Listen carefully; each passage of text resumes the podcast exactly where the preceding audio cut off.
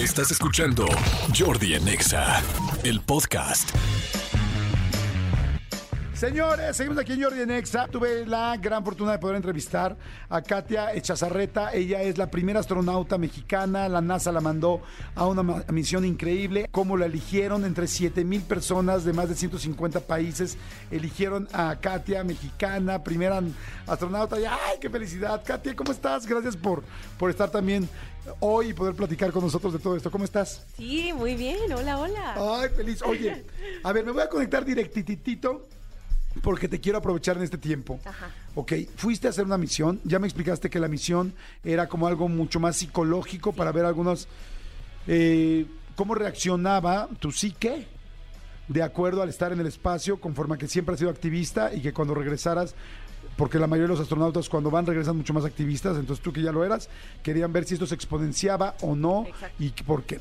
Ahora, primero cuéntame, ¿cómo te preparan ya para el espacio? ¿Todavía hacen este rollo así de muchas vueltas y fuerzas G, estas cosas o no? Sí, sí, es muy importante. De hecho, yo me, me estoy preparando desde el año 2019. Mi misión fue en el año 2022. Así es, eso es el promedio. Pero sí, el entrenamiento eh, puede ser muy pesado. Más que nada porque cuando vas empezando, tu cuerpo no está acostumbrado a cosas así.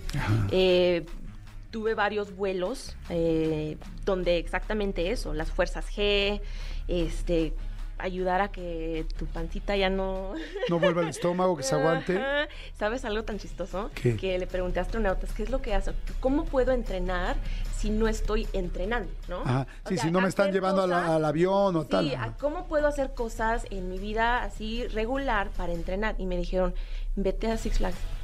A Vete al- así, la peor montaña rusa, súbete y súbete y súbete. Así que eso hice también. ¡Guau! O sea, sí, claro, como que us- utiliza las fuerzas básicas que hay para el ser humano normal como entrenamiento diario Sí. y ya cuando vayas con la NASA ahí sí te ponen unas durísimas, me imagino, ¿no? Sí. Oye, ¿y tú eras buena para los juegos y para estos rollos de fuerza, pues de, ¿cómo se llaman estas caídas? Este, se me olvidó para la... Ay.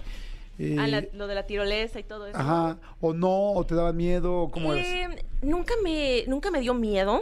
Ajá. Más que nada, este, a veces, no sé, no lo hacía, como que me aburría. Ok, Yo quería cosas más in- intensas. claro. Oye, y sí hubo una parte del entrenamiento muy fuerte que dijiste, híjoles, esto sí está durísimo, entrenamiento físico. Yo creo que lo peor eh, son dos cosas. Una es el entrenamiento de fuerzas G, porque eso sí es pasar por fuerzas así por primera vez o, bueno, es que cuando ya superas alguna fuerza, diga, no sé, digamos dos, tres, cuatro, cinco, va subiendo y va subiendo. Entonces, que digas, ah, pues es que ya, ya estoy entrenada para esto, no, porque le suben y le suben y le suben. Entonces, pues cada vez se pone peor. Y, ¿Llorabas? no, pero sí vomitaba así horrible, horrible. Y más que nada tienes que tener cuidado cuando vomitas. Ajá. Porque si estás en un avión y estás haciendo estos entrenamientos, por ejemplo, mm, Tienes que vomitar. eh, tienes que vomitar, pero mira, es que a veces cuando estás haciendo estas cosas, estas maniobras, los aviones se voltean, así, Ah, ¿no? claro. Entonces imagínate, el avión está volteado, te vomitas, se voltea otra vez, ¿qué va a pasar? Se te va a caer todo el vómito Exacto. encima. Entonces tienes que tener mucho cuidado de cuándo. O de ver que, en qué estás vomitando. Igual estás vomitando sobre los controles. Digo, no sé.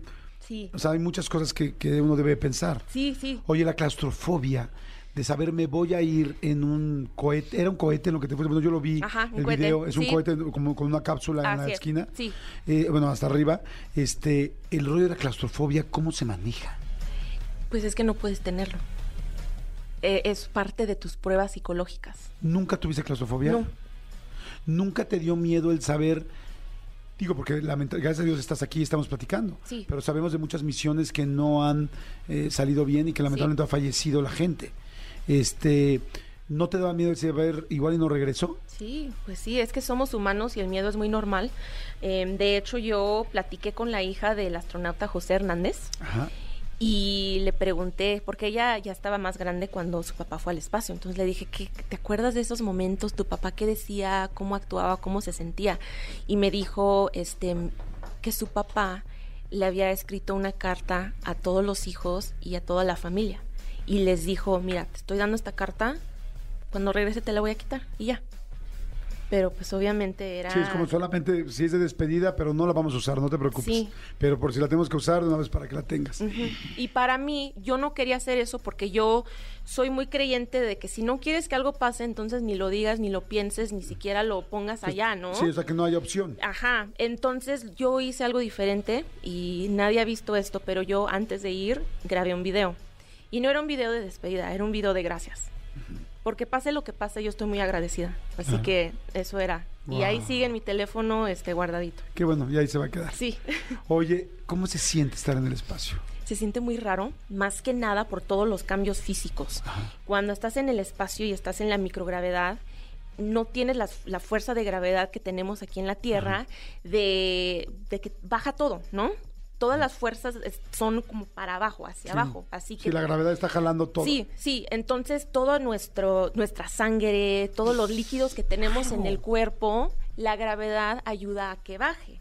Y como nuestros cuerpos siempre han tenido eso, no desarrollaron la manera de circular como de, de- sí, de las piernas pa- de las piernas para abajo sí hay manera, porque tiene que pelear contra la gravedad. Pero de, de la cadera hacia arriba no tenemos la manera.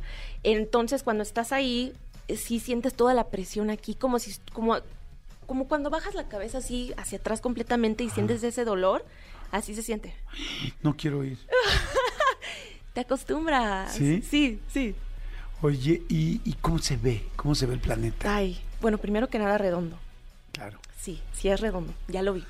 Em, ¿Qué se siente Pero está verlo por fuera? O sea, ver, o sea, yo hay veces que vas de viaje y digo, ay, estoy en tal parte del mapa, no lo puedo creer. Sí. Pero verte afuera del sí, planeta. sí, no, es algo tan increíble porque cuando lo vemos en fotos o en videos, tú piensas que tal vez así es como se va a ver, pero la realidad es que se ve como cuando estás en un avión y puedes ver todas las montañas, el desierto, las nubes, ¿no? Que ves esa distancia, esas, la distancia, la, la diferencia de alturas, que puedes notar todo eso. Lo ves así desde el espacio. Ok, Pero entonces parece como si fuera como un portal. Así ves la curvatura, ves, ves el planeta como si fuera un- una ventana. Es increíble. Oye, ¿no entra un momento de ansiedad? De decir, ¿y si no regreso? O sea, yo siento que si yo viera el planeta por fuera, dices, en la torre, ¿y si no regreso? ¿Y si esto no funciona? Porque una cosa es decir, ay, estoy en Europa. Sí. Pero otra cosa muy distinta es decir, estoy en el espacio y estoy viendo mi planeta por fuera y quizás nunca regreso. Ajá. Eh, durante la misión no. Yo creo que estás tan ocupado y estás pensando y sintiendo tantas cosas que ni siquiera te da tiempo de, de sentir ese miedo, esa ansiedad. Obviamente también estamos tan preparados que sabemos exactamente qué es lo que vamos a hacer si alguna emergencia sucede. Así que pues obviamente si tus lucecitas de emergencia se prenden, pues ahí ya te va a entrar rapidito, ¿no? El miedito, la ansiedad, la adrenalina. Pero mientras no, pues no, no tienes ni tiempo de, de pensar en eso. Te preparan para decir, a ver, si entra el miedo y si entra tal y si algo, tienes que actuar psicológicamente con esto, luego esto, luego eso. O sea, hay como un patrón de qué tienes que hacer Sí. si hay emergencia. Sí, sí, sí, eso es lo más importante que puedes hacer durante el entrenamiento. Existe el entrenamiento físico, eh, psicológico, pero luego existe el entrenamiento ya más específico a la misión. Y lo que haces es que tú haces tu misión mil veces. O sea, cuando tú vas a tu misión, que es tu primera vez, tú ya conoces los, los sonidos que vas a oír exactamente, ¿sabes? Conoces las lucecitas que se van a prender en, en exactamente el momento indicado. Tú sabes absolutamente todo lo que va a suceder, pero también conoces todo lo que puede salir mal en cada momento. En este momento el riesgo es bla, bla, bla. En este otro momento el riesgo es bla, bla, bla. Entonces tú entiendes todo eso.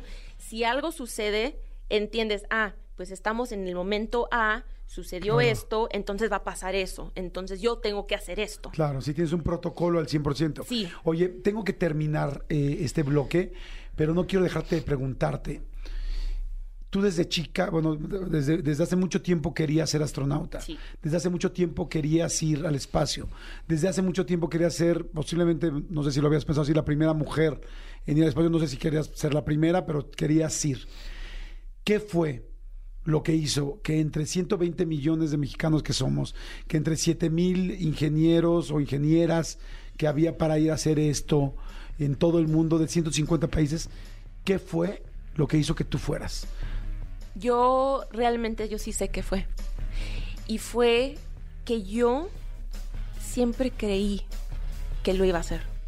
No, no, de que creía en mí, de que creía que, iba a hacer todo lo posible, iba a echarle mi intento y bla, bla, bla.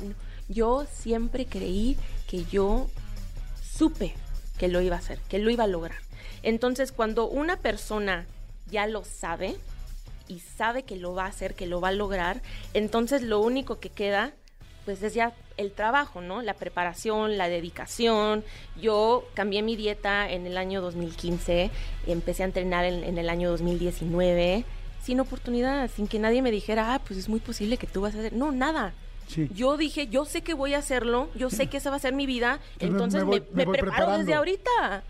Y eso fue porque yo ya estaba preparada, yo ya tenía la experiencia, yo ya tenía la educación, yo ya tenía el, tren- el entrenamiento. Entonces llega la oportunidad y es mía.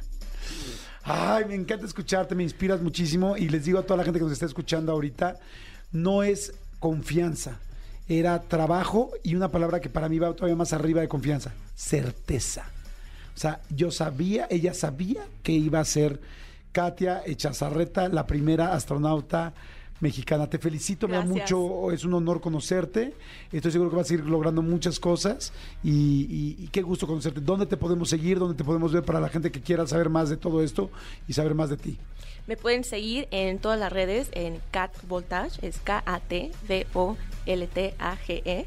Y mi TikTok completamente en español es catvoltage.mx. Gracias, felicidades.